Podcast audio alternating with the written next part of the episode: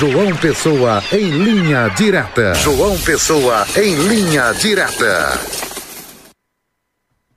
Boa tarde, Petson. Boa tarde para todo mundo que acompanha o Olho Vivo na TV Diário do Sertão. Que bom voltar a conversar com vocês. Hoje é uma quarta-feira com cara de sexta-feira, né? Amanhã feriado da Independência. Muita gente já imprensando aí esse feriadão quinta, sexta, sábado e domingo. Mas a gente segue aqui, ó, sem parar com informações e notícias para os telespectadores da TV Diário do Sertão e também para toda a Paraíba. Hoje a gente traz aqui uma notícia que vem de Brasília, mas com reflexo muito forte na política nacional, inclusive na política paraibana. O ministro Dias Toffoli Toffoli do Supremo Tribunal Federal anulou todas as provas obtidas através de delações premiadas da empreiteira Odebrecht, que foi essas, essas provas que foram obtidas durante a Operação Lava Jato.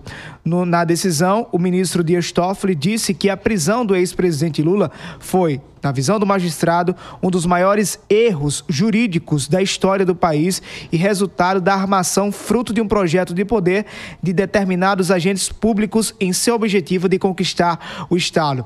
Essa fala de Dias Toffoli se refere diretamente, entre as linhas, ao hoje senador da República, Sérgio Moro, e ao ex-presidente Jair Bolsonaro. Todo mundo sabe que logo após a prisão de Lula em com condenações em primeira, segunda instância. É, o, o agora presidente até então tinha perdido seus direitos políticos. Isso fez com que Lula, é, na época, Bolsonaro conseguisse o apelo popular para ser eleito presidente da República. Antes mesmo de tomar posse, olha só a ironia do destino. Quem Bolsonaro, quem Bolsonaro traz para perto? Sérgio Moro, responsável pela condenação de Lula na primeira instância.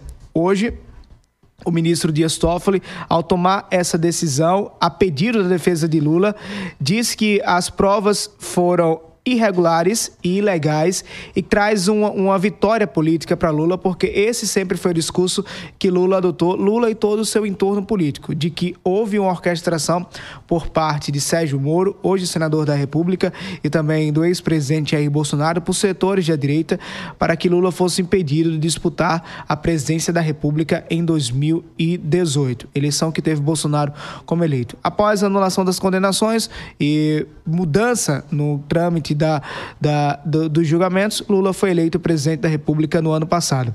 Essa é uma decisão que traz muito reflexo para a política, mas também para o judiciário. A gente vai seguir acompanhando e todos os detalhes trazemos hoje à noite, às seis da noite, na hora H. Você acompanha a gente na TV Diário do Sertão. É com você, Petson. Com você, Zé Neto. Um abraço para todo mundo.